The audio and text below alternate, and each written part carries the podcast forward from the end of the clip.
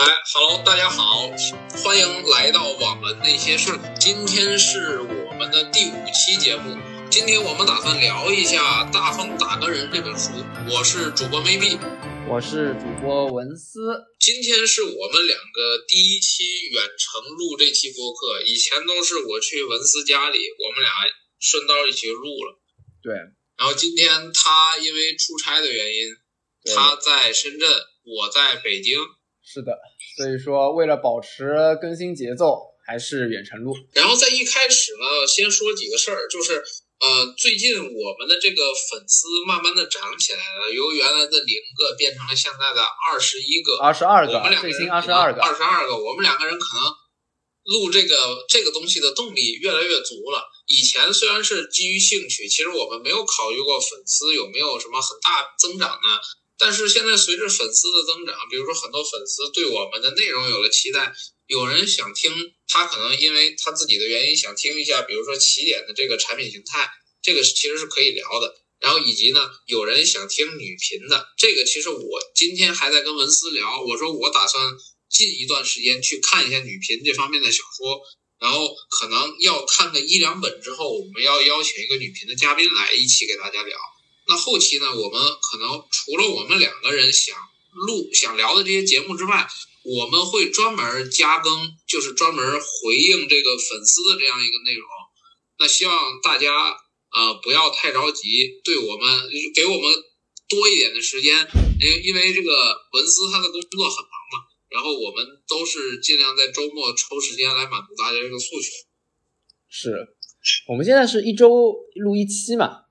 之后的话，我觉得可以一周录两期，然后赶紧剪出来，然后相当，如果可以的话，我觉得可以一周两更。啊，但是也有一些问题啊，因为这个，呃，我因为经常可能会有一些随心飞，然后周末要出去玩的这个时间，可能有的时候这一周就得搁了，可能要双周才能录一次。不过我目前买的这个海航的随心飞，可能六月三十号就结束了，那后面可能每周都会有很多的空余时间。没事儿，等你结束了，我下半年我也打算买随随心飞了。下半年有没有随心飞还不一定呢。那必须得有，我跟你讲。好好好。哎，对我还想说一下，我我觉得啊，就是我觉得，我觉得我们一直没有开单开一期，就是单纯讲讲我们为什么就是喜欢，就是要开播客，以及为什么喜欢网文，就聊聊自己个人的。现在又没有人想听你讲这个，不啊！但是我觉得，那我觉得该聊一个这个东西。我觉得，哎不，其实不管怎么样，就是你像其他的播客不都有这么一一档子吗？我觉得我们应该可以开一个这个。而且我就觉得，那那往后排，往后排。咱们最近几期的话，要要要，除了咱们就得帮粉丝去那个什么了，去录他们想听的内容嘛。我计划一个月这一本。就是四月内肯定得有一些回应。好啊，我我完全没问题。后面把欠的债都还了，咱们再录一期你刚才说的那个节目，好吧？嗯，现现在 OK，言归正传，咱们回到本期播客的主题。不，我我还要说一句，我还要说一句，现在 Maybe 已经是这个节目的出品人了，我已经是制作人员，配合 Maybe 来做每一档每一档节目，所以说大家以 Maybe 的话为准。你这个工作工作太忙了，那只能我来我来 cover 这个全部的事情，对不对？好，那我们就呃开始吧，我们就来聊今天的正式的一个节内容。OK，那我们回到今天的主题啊，聊《大奉打更人》这本书。首先，我先来介绍一下《大奉打更人》这本书的这个场记。嗯，然后它其实嗯，自从这个老鹰吃小鸡的万族之劫，然后。版本了之后，他现在基本上会包揽每个月的月票冠军。对的。然后其实现在是一个，嗯，好像是起点历史第四本，好像是均定过十万的一本书。哎，第四前三本是哪几本啊？你知道吗？呃，这个我确实还没关注过。那可以回来，哎，话题又来了，可以未来聊一聊这个，对吧？起点什么？一共四本的均定过十万的这四本书都是什么样的？为什么可以取得这样的成绩？哎，可以聊一下什么共性什么东西的？哇，我发现咱们在我们这档节目啊，就完全不愁没有话题聊，就全部都是话题。哎，那你你你这个看《打工人》这本书的时候，你是一个什么样的感受啊？你整体看下来？呃，其实对我来讲吧，首先我肯定是肯定这本书的，我不然我不会看到。哎，不对，我说一下，我那个已经看到多多少了？我大概已经看到大概百分之八十五这个样子，然后大概还有小一百章的这边没有看。啊，我我自己当然是喜欢这本书，然后我才会继续往下看的。但是呢，我对于这本书有一个当刚开始看一百章的时候，一个很明显的印象就是说，它这本书就像是很多本书的一个。不能说拼凑，但是它借鉴了很多本书的一些元素。那么我自己总结一下，我觉得它很像三本书的一个合集。那么第一个是《庆余年》，《庆余年》加《鹿鼎记》加《诡秘之主》。就我之我们之后等会也会谈到，就是说你从小说三元素这边来讲的话，就是世界观、人物、情节。我觉得它在情节方面的话，特别像《庆余年》，权谋再加上玄幻战斗元素。然后在世界观上面的话，它的整条的系统的就每一个战力线的一个设计，然后每个战力线的一些名称的变化，我觉得它有点借鉴了那个诡秘之主的那个不可名状。就是你可以看许许仙自己在前面每一段时间，他才刚开始的时候，他都是不知道每一个级别，就比如说三品四品，然后术士叫什么啊，巫师这边叫什么，然后武夫叫什么，他都不知道。那这个跟诡秘特别像。然后还有一个的话，他在一个人物的一个设计上面的话，就是后宫女配这样角色，其实跟《鹿鼎记》的那些大小老婆都有点很像。你觉得呢？我其实你其实呃你说的别的，我觉得都还 OK。其实你说的这个《鹿鼎记》比较像，其实主角现在其实许仙现在还没有一个老婆呢，这就是全都是这个暧昧对象。对，全都是暧昧对象，然后还有有几个就是，反正感觉目前感觉是没有这种婚姻的迹象的，就是像什么，嗯，我觉得啊，就是他这个女角色写到现在，如果就是没有一个特别好的这样一个铺垫，然后他去就比如说他成亲了嘛，在古代，然后他可能对于很多这个喜欢很多这些女角色的这样一个读者来说，反而是一个伤害。呃，其实对我来讲啊，为什么他觉得像他《鹿鼎记》，不是说一定是要有老婆。其实我觉得像他这种就是多线暧昧的这样子的一个情节，其实从实质上的话，其实就是和《鹿鼎记》差不多的，只是说一个他有没有成老婆，一个最后没有成。而且我觉得那个即使没准到最后就是我们小说的结尾，没准他都会成亲。但如果是这样子的话，那就跟《鹿鼎记》完全一模一样了。你觉得呢？嗯，啊，其实我觉得。从这本书的来看，其实它没有一个哎，其实这个东西到后面再聊吧，对吧？咱们现在已经开始聊的比较深入了。那其实咱们进行到下一个环节，就是你认为《打更人》这本书最吸引你的亮点有什么？吸引我的亮点？哎，你还没说你的感受呢，怎么就开始又聊我的亮点了呢？我其实我看这本书的感受，就感觉整体上。一个是很爽，就是说，嗯，他该爽的地方爽，然后不该爽的地方呢，他也不会显得那么无聊。就是说，他的，嗯，整整本书的这个节奏，我觉得首先他把控的很好。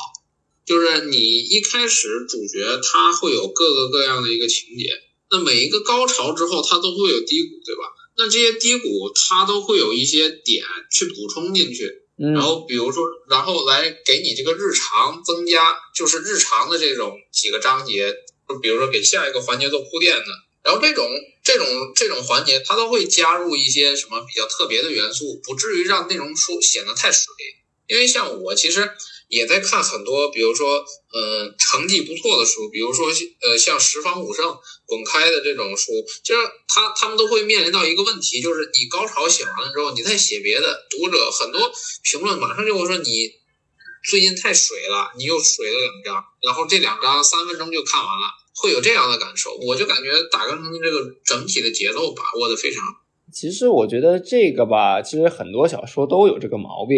就是说，当他一个大高潮弄完了之后，他接下来的几章，他在平的时，他在平 A 的这样的时候，他会他会尝试着用几条支线来补充，去做几个小高潮，来填补一下高潮之后的一个平复感。但其他小说的话，它没有像打更人这边做的这么多元化，这么丰富。因为打更人他这边，因为他群像嘛。它其实能所用的元素有很多。我一张文兽许七安突破哪几品了之后，我可以在接下来他许七安平的时候，我可以继续讲其他的。你比如说，我讲讲怀庆，或者是我讲讲那个天宗是呃那个那个天宗的那个呃圣女和圣子，这些我觉得都可以讲。我觉得这个的话，它的能利用的元素比较多。但是其他小说的话，因为它只是大男主嘛。他只是讲男主那一条线，所以说它利用的这个元素就没有很多，所以说会导致它大高潮之后，接下来就没有什么看头了。是，哎，我们还是讲的有点深入了，来吧，我们接下来讲第一个，就是说说说这个亮点这个事情。你你先说吧，你这个亮点的话，你觉得？那我那我先说吧。嗯，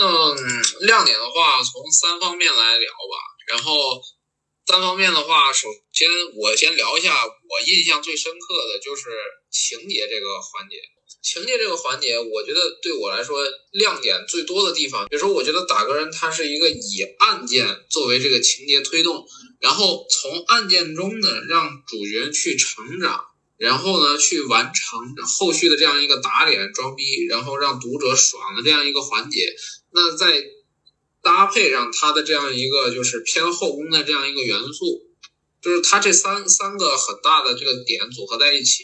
让这个情节呢，就是让人看得很爽。第二个呢，就是让我觉得很有亮点。你说的还是我觉得有点笼统，你直接说就是说你自己喜欢，那就说破案呗，那就说破案呗。其实他我刚才说的这个东西，我觉得，嗯，可能他这本书比较特别的就是一个破案，他用一个一个的案子穿下来，比如说，嗯，许仙的第一个案子是税银案嘛，对吧？对。然后他通过税银案接触了后续的三国案。然后从三国案呢，又挖出了平阳郡主的案子。对，税银案就是一开始这个税银，然后我记得是跟那有关系，对吧？跟那个，然后对对对，是的，是的，是的，怎么被偷偷的调包了？然后三国案呢，就是三国底下镇压的神书的一个残肢，这个残肢引出了这个平阳郡主的案子，然后以及还有这个跟恒远他的师弟一个一个武僧有关联。然后呢，由由一个案子引出下来，引出下一个案子，这样层层去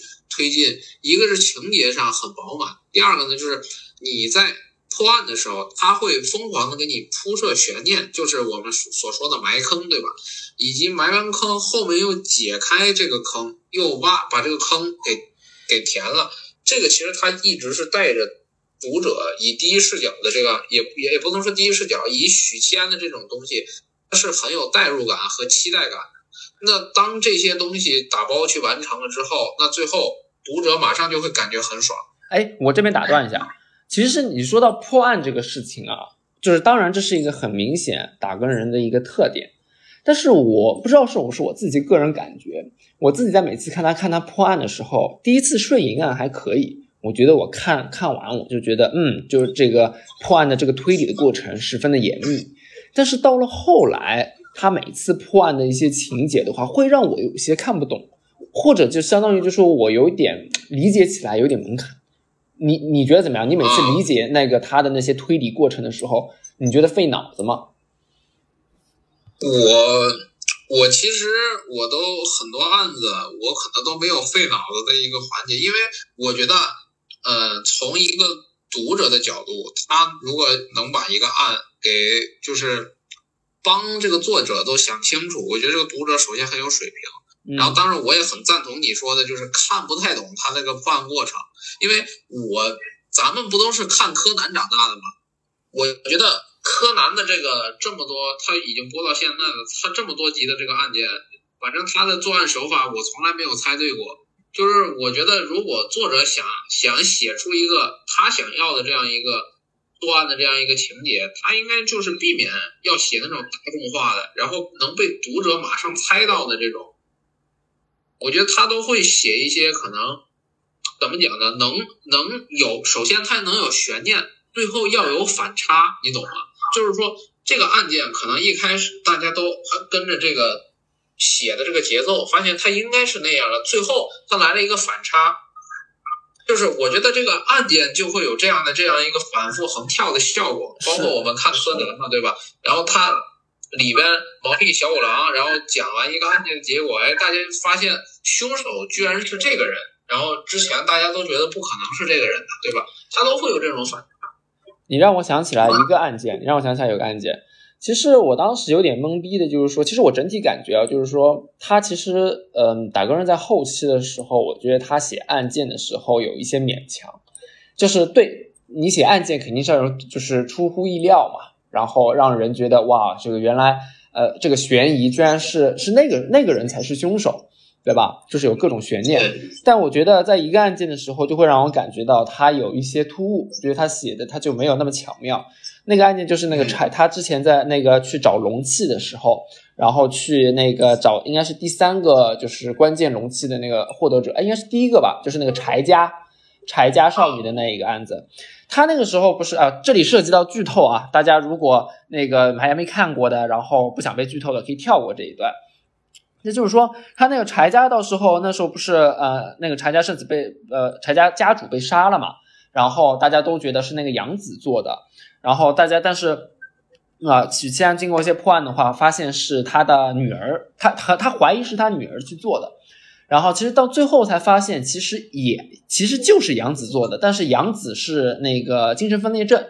他不记得之前自己做的那个杀人的事情了啊。那当时我看完就是他就是他强调那个一波三折，就一开始大家就觉得是杨子做的，但是其实不是，其实是女儿。但后来发现女儿自己也快承认的时候，结果发现，咦，还是杨子啊！但是这中间的转折，就是精神分裂症这个东西，它跳出来的就有点突兀。其实我我看的时候就会觉得，就是这个案子他写的水平啊，他不够高。你觉得呢？对对对对，其实这个卖报的，他可能就是作者叫卖报小郎君嘛，然后我们就喊他卖报的，他可能他应该也是第一次写破案吧。包括我后面看他的一些采访，他都说了。就是个破案这个事儿，他很不好写。首先，你要破案，你要写破案文，它需要一个非常严密的逻辑，对吧？那你要就要为了这个案子，你要提前先构思好，可能要构思个几万字，甚至十几万字。那这种东西对于他来说，他可能一开始没有发现这个难度，他后来可能这个案子越写越不太行了。就他包括他自己也说了，他后面可能不会再写破案的这个事儿了。所以我觉得，就是你猜不到这个案件的结果，我觉得是可以原谅的，因为我觉得，如果你的这个写的这个案子让读者轻易猜到的话，我觉得你写的这个东西就会差很多。嗯，我说啊，行，我觉得我我说一下我的吧，就是那个到底它的亮点是什么？就是你说的它这个破案的话，我觉得确实是一个比较呃硬的一个就是亮点，但是我觉得对于我来讲。我觉得这本书的一些情节，或者说它情节的一些设置上面的话，它有一点它做的很好，就是它的一些大的一些剧情推进啊，它是比较有血有肉的。就这个词儿看起来好像是描述那个人物的一个设立，但是我觉得它更加去描述这个情节可能会更有效。就是它每一个情节的推进或者情节的转折点，它其实在突出一个道德观。就是你每个他事情的发生和它的结束，它都是有自己的价值观的。比如说我之前呃呃之前说的那个就是杀杀狗皇帝那个事情嘛，对吧？那个导火索是什么？那他的导火索对于许七安来讲的话，其实就是郑兴怀，就是那个楚州的那个就是父母官自己含冤而死的那个时候，对吧？就是他最后杀杀呃给大家呃读者呃呃说一下，你先科普一下背景。对对对对，科普一下背景。就是说，呃，许七安其实到最后的话，哎，又涉及到剧透了，大家可以啊跳过一下。就是许仙大概在卷第二卷卷末的时候，他的最大的高潮就是要把大份的，就是当朝的皇帝啊，狗皇帝给弄死。然后当时为什么要去弄死他呢？其实就是，呃，他的二弟子，就是说镇北王，其实在真正的就是呃为了自己升级，然后把一周的人就是人民全部给杀掉了，然后为了自己去献祭。然后当时呢，这件事情就是一开始是门闭天机的，大家都不知道这件事儿。但是后来被捅到朝廷这边的时候，大家都义愤填膺，特别是那个父呃楚州的父母官就当场就是作证，就是说就是镇北王杀的。但是皇帝为了去徇私徇私舞弊吧，是为了一些某一些原因，然后要去把这件事情给就是呃隐藏掉。然后他就说这件事情其实不是镇北王干的，其实是外史干的，并且诬陷。就是那个呃父母呃楚州的父母官，然后郑兴怀，然后让陈兴怀含冤入狱这个事儿，就在这样的背景下呢，其实我最打动人是一个文字描写，就是说郑兴怀，其实当时郑兴怀就是被刺死的时候，呃，他当时写的一个具体很描写的一个很具体具象的情节，就是他在将死的时候梦到了自己的一生，就是他自己是一个十分啊呃就是贫困潦倒的一个人。然后，但是他那个通过自己的努力，为了自己的人生目标，然后去让自己变成一个就是人人敬仰的一个父母官。但是到最后，他他已经做到了自己完全的一个就是呃平平平反，就是自己的一个人生目标的达达成。但是到最后还是落到一个凄惨下场。就这样子的一个情节设计，立马让就是陈呃就是许七安去杀狗皇帝这件情节十分的成立，十分的合理。这个是我每一次看他的一个剧情设计写的好的地方，而不是说他每一个就是要他要烧狗皇帝，完全就是因为啊狗皇帝是是一个十分的啊呃什么垃圾的一个人，然后他就去杀了。我觉得这个是很生硬的一个做法啊。他现在的一个情节推动的设计是十分巧妙的。你这边怎么说？对，我觉得你刚才说的呃，确实我也都有点代入感。然后我觉得这个地方就能体，咱们再抽象一下，就能体现出来，就是《打工人》这本书对于人物描写的它的一个一个亮点吧，就是对标签化这个点。比如说像杨千嬅，对吧？你一说到这个人物就是逼王，对不对？嗯。我们如果想要真正把一个人物给写活，那可能我现在觉得你要加入对这个人的理念的这样一个融入，就是你要让他。他的人物的内心描写，他内心的这种，比呃渴望、理念，我想要什么，对吧？以及他的这种价值观，就像你刚才说的郑兴怀，对吧？他就是想想做一个好官，对吧？他不想，他不想就是为了命，然后去呃同流合污，去承认这样的事儿。这个可能就是他的理念，还有一些他的这种价值观，这个可能就是打动你的点，对吧？对，我觉得。对于情节设计，因为因为我觉得这不单单是人物的问题，就是就是他对于这个情节设置每次都在合理化啊，事出必有因，他这样写的不生硬，而且让人很有代入感，哎，不是代入感，就是你你你是能感同身受，为什么他要去做这件事儿？为什么他就是这个情节就突然画风直下，然后再要去杀狗皇帝了？就他会让人发自内心的觉得，我接下来的情节就应该这样子推推动。让人有一种热血沸腾的感觉。其实这边我也可以延伸说一下，我我我最喜欢我我记得哇特特别有趣，我不知道有没有和 maybe 你说过，就是我当时看到就是第二卷就是杀狗皇帝的那那那那一个那个那个部分，我当时是连大概是从连看了四五个小时，而且当时已经是是那时候我正在杭州，我从上海从上海到杭州，然后一路上都在看那个小说。而且，并且那个我我到了杭州之后，就是整个人嗨起来了，就是那个一直到卷末，大概花了四五个小时，蹲在路边，就坐在路边，我都不想去其他的地方，就是一瞬这样子看下来，就是就是因为他这样子的一个剧情设置，会让我完全的就是沉浸在里面，就是让人觉得这是发自内心的，他这个这个人物就该这样子走，所以说这是我印象特别深刻的，代入感特别强，对吧？对啊。看的热血沸腾，是。我们接下来是不是哎，正好说到人物，那我们是不是接下来聊一下人物这个事情？行啊，人物这块儿其实咱们也说了他写的好的地方，对吧？我觉得他也有写的差的地方，就比如说，我们我们这样子，我们我们可以从那个呃男主，哎，我们从可以从男主有什么特点聊。然后女配有什么特点？男配有什么特点？我们可以各自说一下自己喜喜欢的什么样的呗。哦，这样也可以，也可以。先说男主，maybe 你先来呗。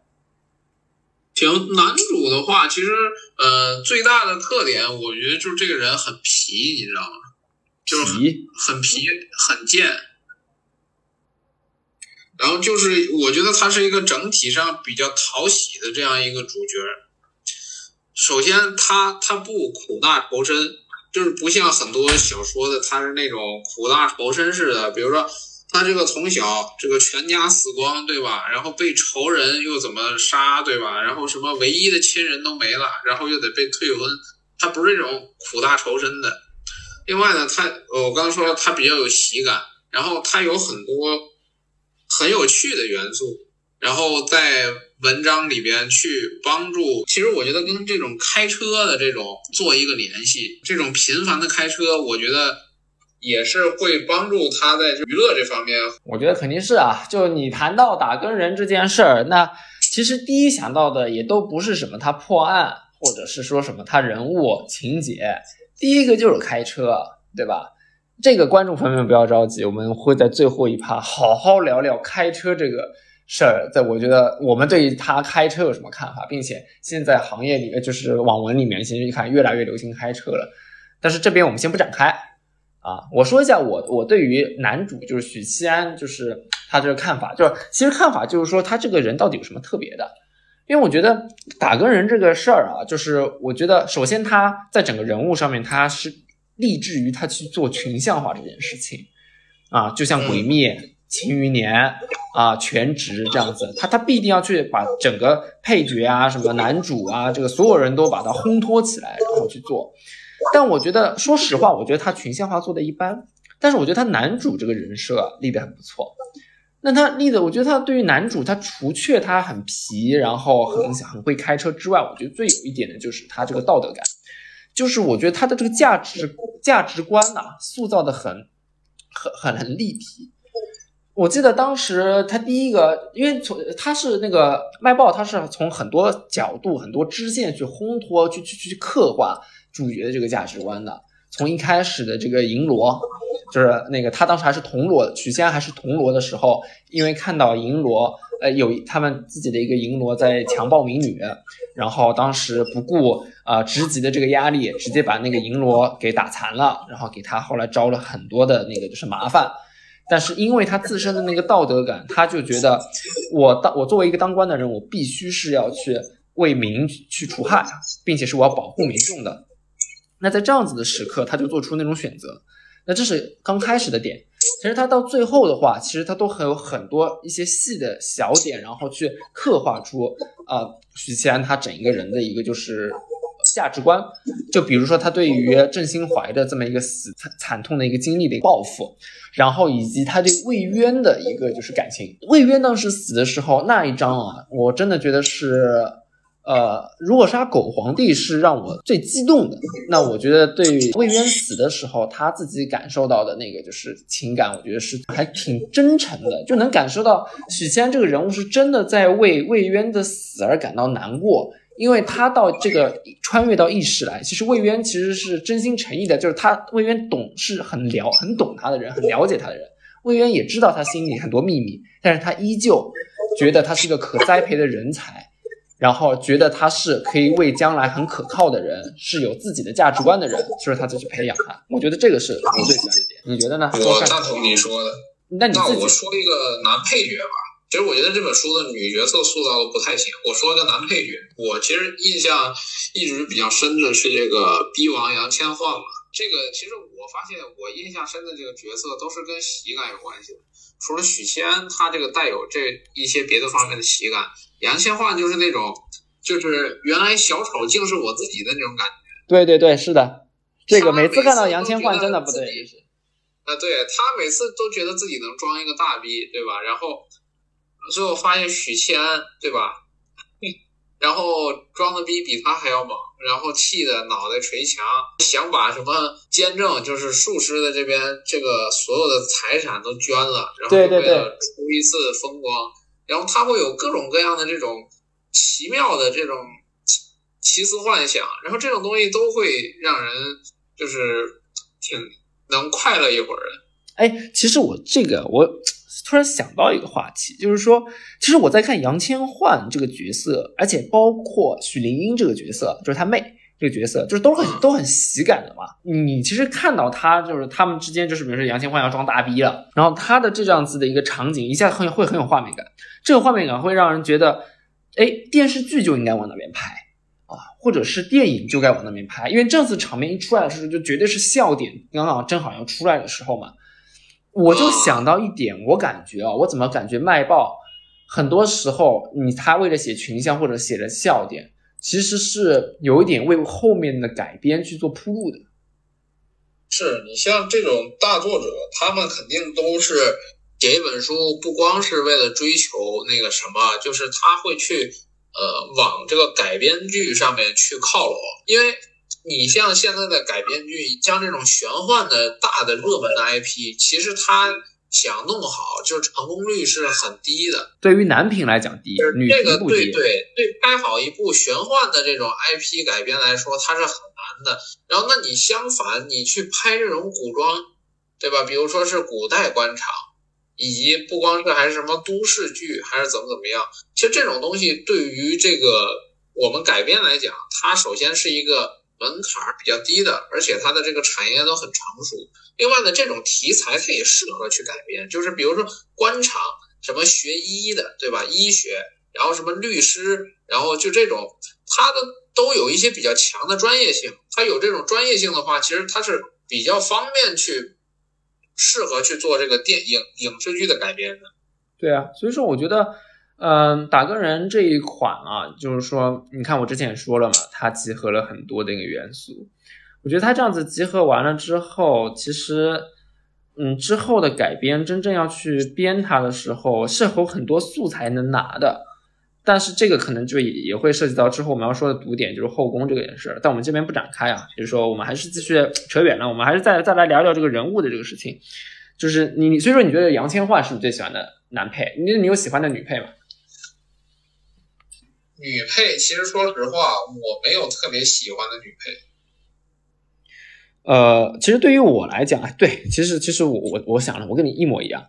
就首先，我不，我一直以来我都不是一个很喜欢后宫的人，所以说，除非你的那个就是呃女配，哎，十分的有特点，然后让我觉得这个女生不一样，那我会觉得很喜欢这个女配。嗯，其实你自己看啊。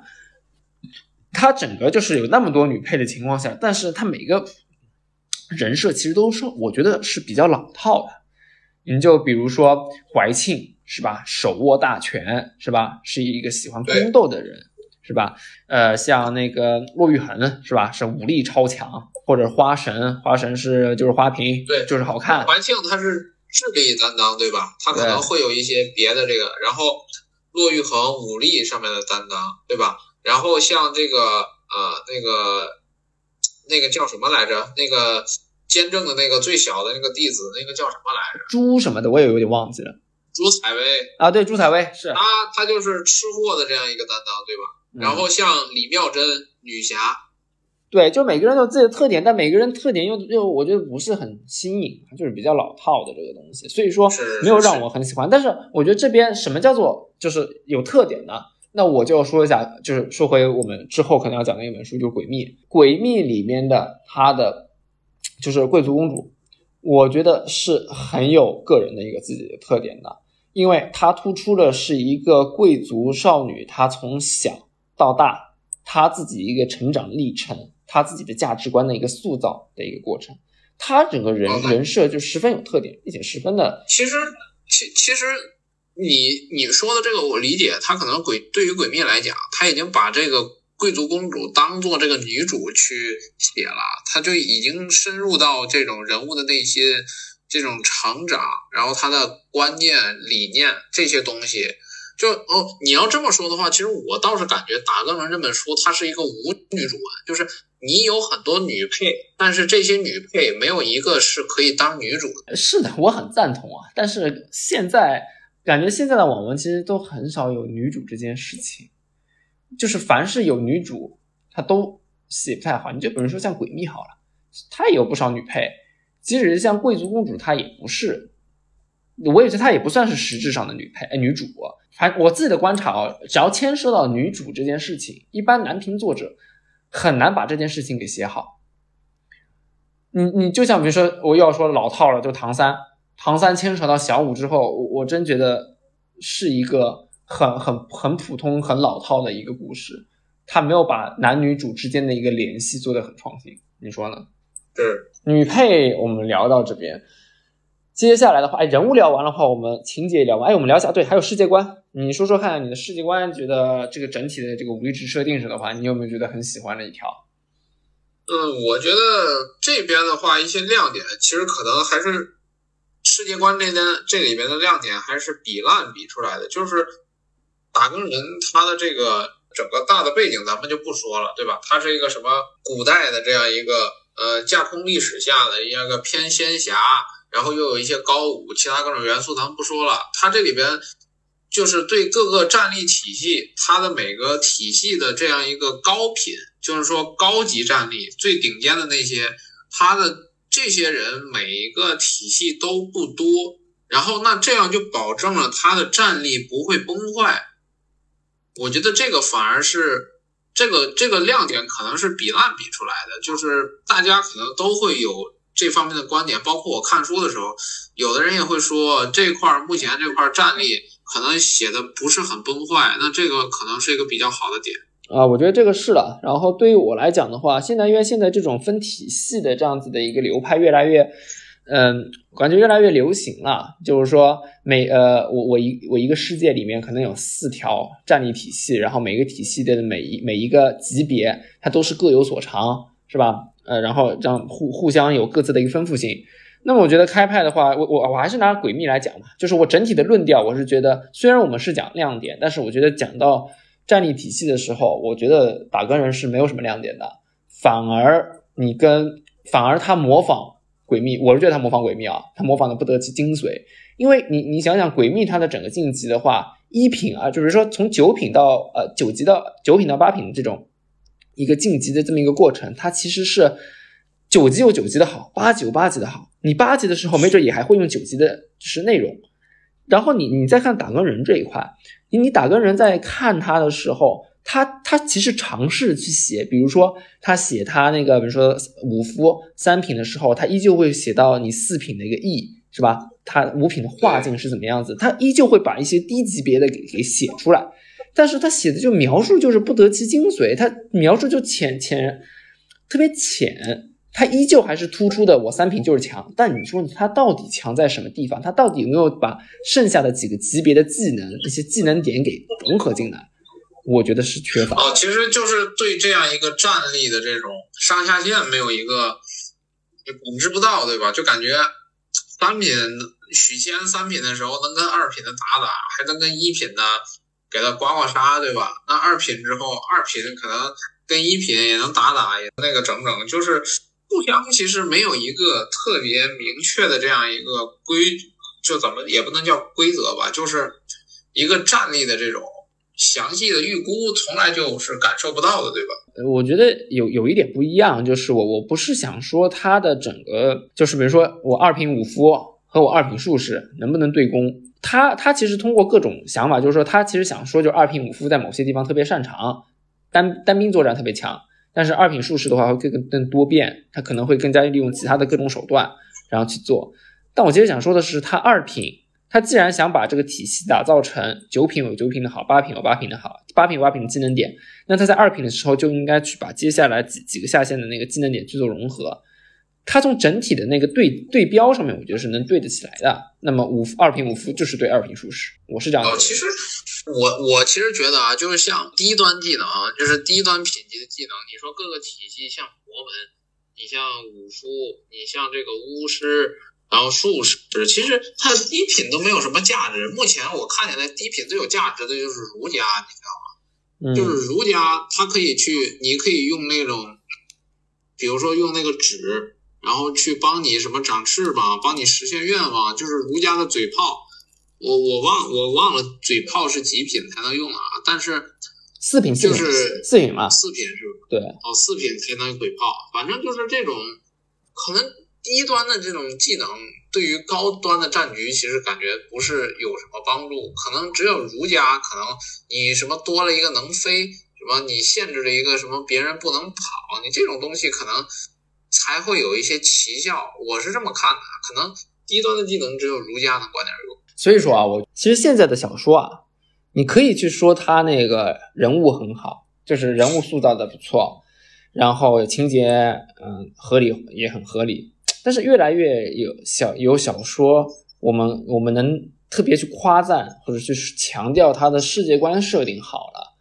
有很多小说就是没有其实我刚才我刚才仔细又想了想，我觉得世界观这边又没有什么亮。对呀，我感觉他其实根本就没有描写几个人。你比如说像道门，对吧？他有天地人三宗。对呀，天宗呢就是圣子圣女，他那个宗门，对，就是。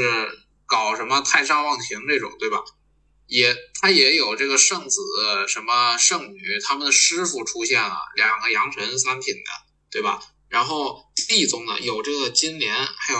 黑莲，然后以及也有一些高品。人总感觉给我的感觉只有一个骆玉衡。其实我我现在这么一想，我感觉打更人的这种。战力不崩坏，它是建立在对各个体系都没有什么太多人的情况。哎，对，就是简单，高品都不泛滥，最多的最高品集中最多的就是佛门嘛，对吧？佛门它现在暂存的一品有三个菩萨，二品呢有三个金刚，对吧？他还有一些一些三品的这个罗汉。这个就不提了，罗汉都死了。不是二品罗汉，二品罗汉，三品金刚。哦，对，二品罗汉，三品金刚，没有几个人，所以可能。但是呢，我觉得啊，这个反而我觉得是一个正常现象。就你世界观顶级的，其实就应该有这么点，就只有就应该只有这么点人，你不应该去开地图。就是一个高武的世界观，对吧？它不是那种人人皆可，就是。人人都能什么使点什么神仙手段的那种，它就是一个高武的这样一个世界架构，就本来就不应该有那么多高品的人在。我我我个人是觉得，就是他其实这种世界观很不错，就你总比像那个神木这样子，就是呃能能能一直我这个地图开完了，这个地图一级的有有几个，然后接下来就变了一级。就这，这才是一个故事完整的一个正正常现象。像庆余年啊，像这种优秀的，像江夜啊这种，那你高级的就是这么几个，你来来回回讲的就是这么几个。那一个世界观，它就应该是这个样子的。不不不不不，你你说的这个像什么庆余年这种，它的大的背景都是历史，你懂吗？就是古代的，它没有什么换地图的情况呀。你像庆余年那个地方，你这个你搞了一个那个什么庆国什么的这样一个背景，你不能给它换到明朝去吧？它换不了地图。嗯，所以说嘛，我我我其实我只是就是想说，你写这种什么诸国争霸的，其实你你换不了地图，顶多就是你一开始就把你这个地图写的大一点。你比如说你现在是一个什么某个星球的什么西半球，对吧？那你未来你可能去征讨东半球。但是目前这个打更人的地图就是这么大点儿，是，所以说我我啊最想说的其实就是感觉目前现在的小说啊能有自己创新世界观的，哎，真的很少啊。嗯，之前呢我们还有这样子的一个分法，IP 啊大家都在讨论的是 IP 这个东西，斗罗大陆是 IP，鬼迷之主是 IP，那这个 IP 啊也会分成三类，简单这样讲就是讲的话，它会分成三类。那么第一种叫做世界观 IP，就是它它的世界观特别的好，是吧？像哈利波特啊，然后像那个像哈利波特，然后像全游，它突出的就是是它的这种庞大的世界观，特别像九州缥缈录这种。然后第二种叫做人设 IP，就是它可能世界观没有什么特色，但是它人设就是特别好啊。那比如说像龙族，是吧？我觉得像龙族这种就是很突出他这个人设，当然龙族还加载了一些就是他自己的一些世界观，但之前我们也聊过这个世界观，我觉得还挺崩坏的。还有一种叫做故事 IP，他的人设一般，他的故事一般，但他的情节做得很好，是吧？我现在感觉啊，现在网文里面的话，世界观 IP 越来越少了，啊，就最近就最我我最有印象深刻的话，就只有诡秘之主了，以前还多一些，以前像什么凡人啊、斗罗，说实话，他确实是开创了一个派系，比如说像。无限恐怖这种，它确实是开了一个派系，但是现在，哎，感觉真的少了。我不知道你的观察怎么样。就我同意你说的。行吧，那我们这边亮，我们就亮你聊到这儿，进下加进进入到我们大纲的另下一个部分，那就是读点。哎，这本书里面有什我们有什么要批评的地方啊？就是就就最最不好的地方。其实我们刚刚已经说了一些我们觉得不好的地方，它方面人物、世界观什么的，我们还说了一些。对于但是对于对于我来讲的话啊，最不好或者是我最不喜欢看到的一本书，呃的点，其实在于就是后宫。我我真的很不喜欢一本男频小说里面它出现后宫这样子的一个情节，嗯，特别是大面积描写，比如像像打更人这边，他就是大大面积去描写他的一个后宫的一个就是做法。你从前面他的一个青楼，然后再到每一个怀庆，然后再是罗玉衡啊啊朱采薇啊，然后他自己之后所有的那些女生，感觉加起来有七八个吧。然后他每一次都会就是到处留情，并且看到一个女的，就是有有些姿色的，就我我会觉得有些低端，我我很不喜欢这样子的一个这样写法，我觉得就是有一些低俗，这就有点十年前网文的这样子的套路，你觉得呢？差不多吧，因为因为现在你想写出什么花样来已经挺少了，现在某一些品类就是都已经很成熟了，人气也都很高，就是你如果。假如说你不能在玄幻里边开拓一个很新的这样一个新颖的这样一个东西，那可能对这个体对玄幻这个品类来说，它是没有什么太大价值的。那如果你脱离了这些高人气的品类，你说我不写玄幻了，我去写一个什么，比如说像二次元同人这样的题材，那可能你又进入到一个很冷门的地方。那你的这个，你觉得你写的这个亮点，你的这个创新，可能还不会被读者们观察到，就是说你可能还也爆不了你的这个东西创新，可能你认为的创新最后还会被埋没，所以这个都是相对的吧。就是你抓住一个大的品类，然后你去搞一些微创新，可能对于现在的这种大的这种作者来讲，就最适合他们的这样一个写作方式，我觉得也只能这么理解了。你说说你的，你觉得这本书有什么不好的？我其实一直我看的都挺爽，其实我没有太多的不满意，但是我觉得女角色这边呢，我可能也是有一些看法的，但是我不是很讨厌他的后宫，我不是说讨厌他后宫啊，因为我对于后宫我是能接受的，只要他的其他的地方写的都很精彩。他的后宫只是他的一个元素，不是他的核心。就是其他的地方都写的很精彩，我是可以接受。我比较不能接受的是武侠的那种江湖气、江湖氛围，他又没有写的特别好，感觉各个环节都兼顾到了，但是就是没有一个一块特别突出的点。哎，你这个提醒我了，就是你有没有觉得打歌人他想描写、他想 cover 的一个就是范围太多了？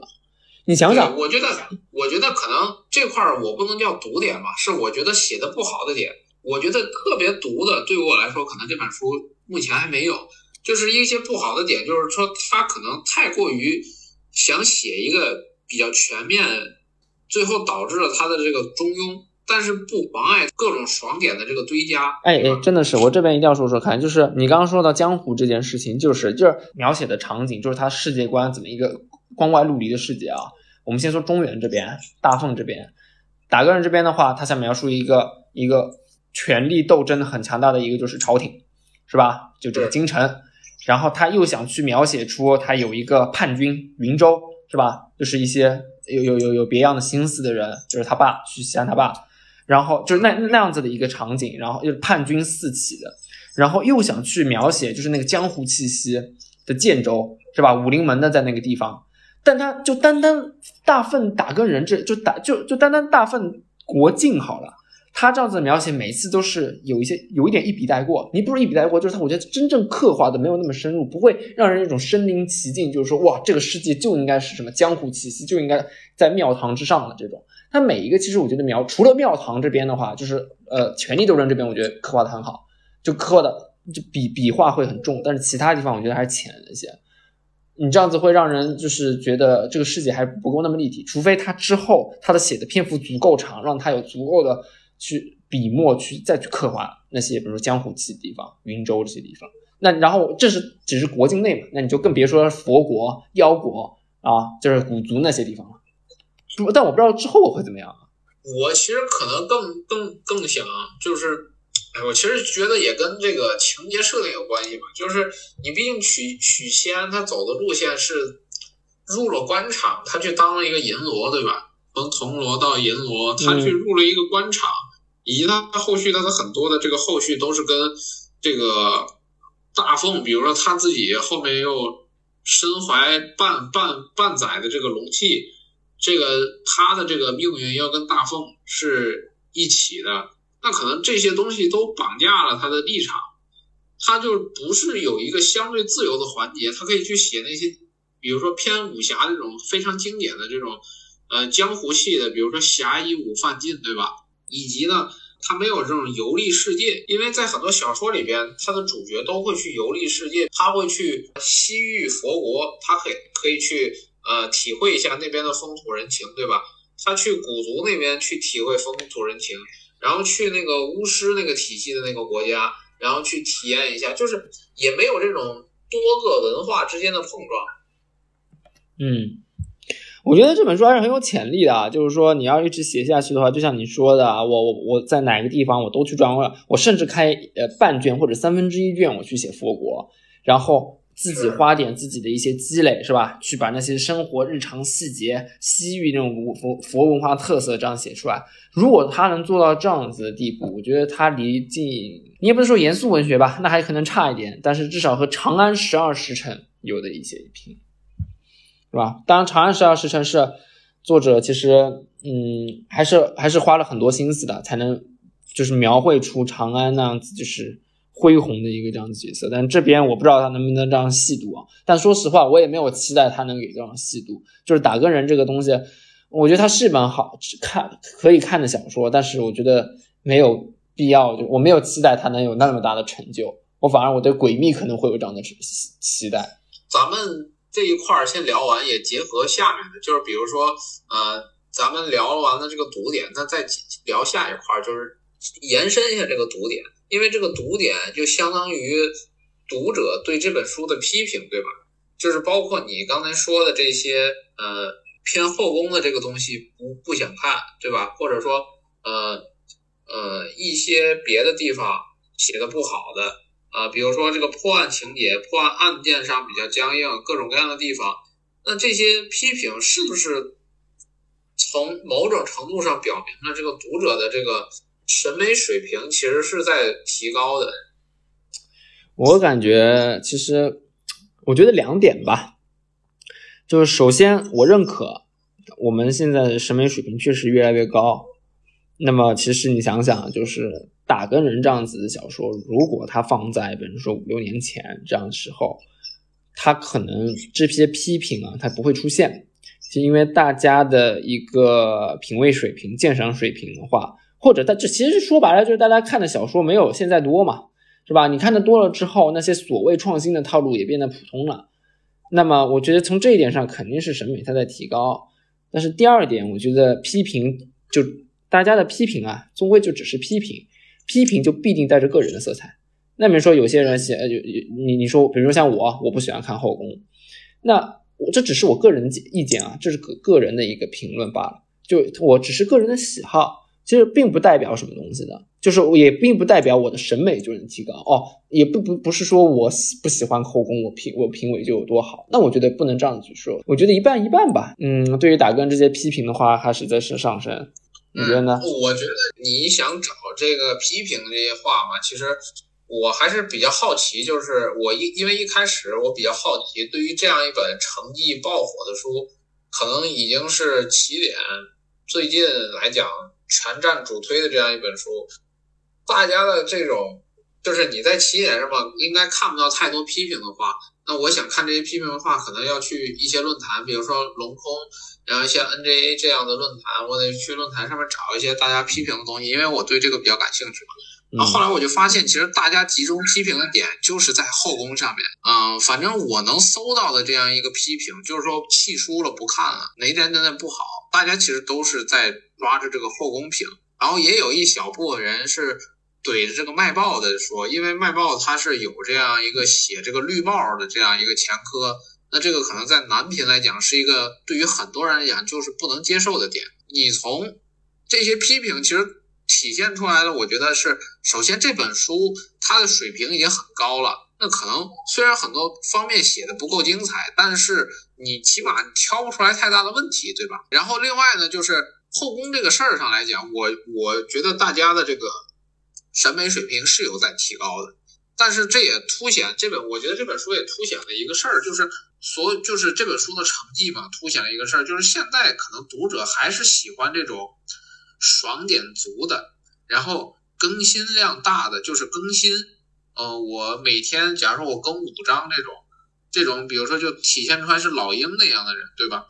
对于当下的这个市场来说，可能怎么讲呢？更受欢迎的。我以前一直在想，现在是不是已经到了一个这种精品的这种 IP 的这样一个环节了？因为经常会有一些 IP 会被送去改编，然后，然后在不光是书上，还是在这个影视上面都会有很好的成绩。我前面其实 一直感觉会已经步入这种 IP 的 IP 的这种时代，但是后来你看这种嗯《打更人》这本书，我觉得它除了有这张 IP 的特色，因为它的很多的地方，我觉得它其实像咱们俩刚之前说的，它已经有往影视那方面去描写了，就是他写这本书可能最终的目的，除了嗯，就是要去做这个影视的这种版权的这样一个收购，那可能更多体现出来就是现在当下你能够写的让人很爽，除了写的很爽，另外呢，你的更新量很强，就是你你很能更新，像老鹰那种一天更那么多章的，那可能这个市场可能现在还是喜欢这样的。对，行，我赞同。行吧，我觉得我们接下来要到了我们这次的最后一趴了，就是说我们来重头戏、压轴戏。就是它最大的特点，开车。你们现在，maybe 你觉得怎么评价它这个开车？嗯，因为这个开车对开车文风的这个探讨，其实是我最近呃我自己在看，包括呢我在看一些呃论坛里面的评论，其实大家都有这个趋势，比如说打更人，然后呃什么我不可能是剑神。然后还有我自己一直在追的这个我加载的恋爱游戏，这是一个写这个日常的这样一本书。其实这里边都有很多这种开车，甚至更进一步的这种描写。现在我感觉很多比较有自己特色的作品都会往这个风格上去靠拢，就是越开开车越火的，就是开开车频率越高的，那可能这本书的这种读者的互动。会更好，那可能有一方面也会助推他的成绩会变得更好。那我觉得，是不是大家对于这方面的在看书上对这方面的诉求是有越来越多的？哎，我觉得这个事儿啊，从古至今都一直是这样的。你就甭说网络小说了，严肃文学里面，你想加一点那个就是呃黄色情节的，它都会比较火。你就比如说。那个，我之前我高中的时候，我看《白鹿原》，是吧？我我就问我导老师，就是我当时发现有好多就是这样子长篇小说里面都会带点就是情色的情节。我当时我以为这是作者一些高明的设定，说什么哎呀凸显出人类的原始欲望啊这种东西。然后我就问我高中语文老师，那我语文老师特别厉害，就是这个这个就是学术广泛这样子，他就说没有什么别的原因，因为作者也是要挣钱的。我写情色的情节，它就是能让那个书的，就是销量就是提升。那么你放到网络小说也是一样的嘛？对于对于人来讲，他天生是有这方面诉求。对，就是你对于那个去写，就是开车或者是说一些后宫的话，其实主要还是为了销量。但我我完全我不反对于开车这件事儿，我在意的就是开车的高不高级。你不要写一些很低俗的一些就是开车的段子。哎，你要写一些就是特别咬文嚼字，其实就像呃那个就是呃卖报一样的，卖报卖卖报的那个开车的那个就是写法真的特别不错，就是确实是需要一定的水平才能读懂，或者是哎你仔细一想，哎他这个开车开的真妙，那这个啊我觉得他他就是是很有意思一点，你就不用光放到男频，我就放到女频，或者是放到正常的文学里面的话，也是件很有很很有看点的一个事儿，所以说我觉得是完全赞同的。对对对，其实其实我印象比较深刻的就是。就是许七安一开始在这个铜锣还有银锣的时候，他有这个写日记的习惯。你你你对这个这个这个情节有印象吗？啊，有有有印象印象。他可能是模仿了这种，就是季羡林的这种以前的那个，或者胡适的这个日记的这个风格。就是胡适他不有一个打牌日记嘛，对吧？对。然后比如说什么一月什么五月一号，对对。干了什么打牌？然后五月二号打牌，五月三号还是打牌。对。他会有这样的一个东西，对吧？然后季羡林呢，他是什么？我记得他原来那个清华园日记，可能是多交往几个女人什么的，对吧？就是就是很直白的在日记里写他可能对于这种性方面的诉求。打工人这块就让我感觉到挺有意思，就是当时他他写的这个日记嘛，我当时我现在印象比较深的有一段，比如说这个，呃，一开始比如说，呃，一月什么几号，然后这个某某某花魁，然后对他这个，嗯，什么怎么怎么样，然后开车那方面怎么怎么样，然后这块儿这是一月一号，可能一月二号什么勾栏听曲，一月三号勾栏听曲。什么一月四号，对吧？请大家勾栏听曲，就这种，就你能 get 到一些梗，就感觉他这个开车开的很有意思。是啊，所以说我觉得还不错嘛。这本书就是，如果他真的写点低俗，就是只读点，我也不想看了。嗯，这块儿关于开车这块，我感觉是每个人都有这方面的诉求。是，行，我们是不是今儿今儿个就讲到这儿了？对，那我们今天就讲到这儿。好的，我们来说说接下来的话更新。哎，但我们接下来还没有想好，接接下来有什么？感觉有很多选题，但是不知道还有没有录。接下来要录哪一块？这个月肯定要还债的，还债可能要还两个点，一个是女频上面的。其实我发现咱们的就是明确评论的这样一个粉丝，其实有比较，嗯，有挺多的这样一个。女读者对吧？他们可能看男评文会比较少。我突然想到一点，我突然想到一点，因为我们两个对女评真的不太懂，就是我们肯定得请嘉宾。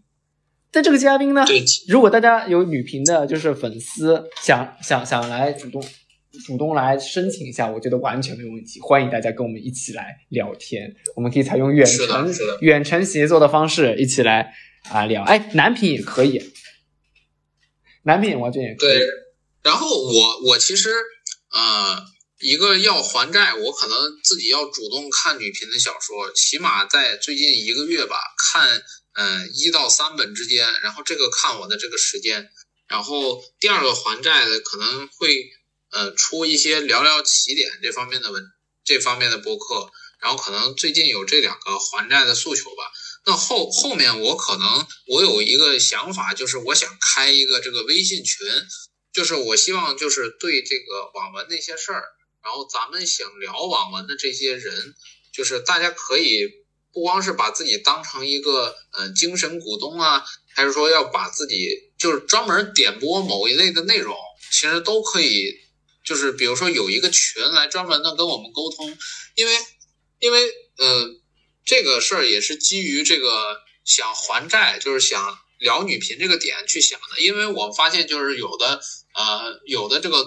粉丝他只说了，比如说是不是两位主播能不能聊聊女频，然后但是他也没有点名，就是女频哪些书是比较经典的，因为可能对于我来说，我没接触过女频，我可能会去下几个 A P P，然后去看一下这个排行榜排名很高的作品，然后如果说咱们你能够精准的去点播一本书，那我们可能来说更有目标一些，所以我后续可能会把我的微信。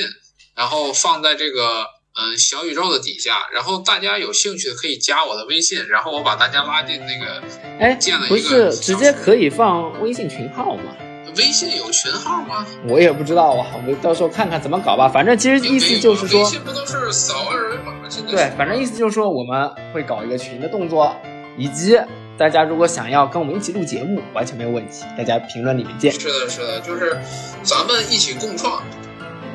好嘞，行，那我们今儿个就到这边，好，好的，欢迎大家收听，好，下期再见，感谢大家的收听，那我们下期再见，拜拜。